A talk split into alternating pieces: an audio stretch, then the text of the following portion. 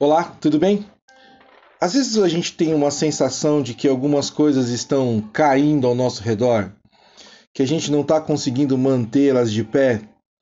E eu acho interessante que a Bíblia fala assim em Mateus capítulo 7, versículo 24.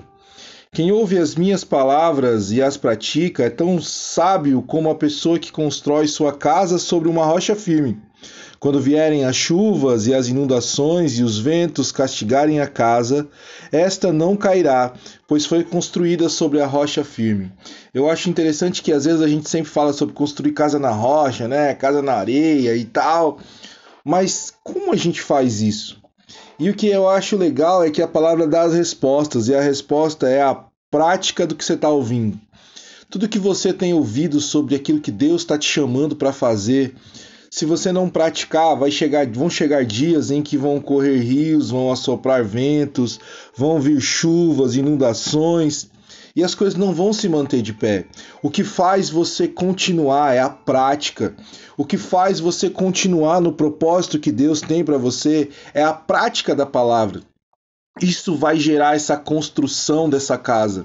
As coisas não são feitas em um dia, as coisas são feitas com uma prática, com uma construção. A cada dia que você pratica o perdão, a cada dia que você pratica a santidade, a cada dia que você pratica a palavra que tem recebido, todos esses dias são dias em que você vai construindo uma casa na rocha, uma casa na rocha.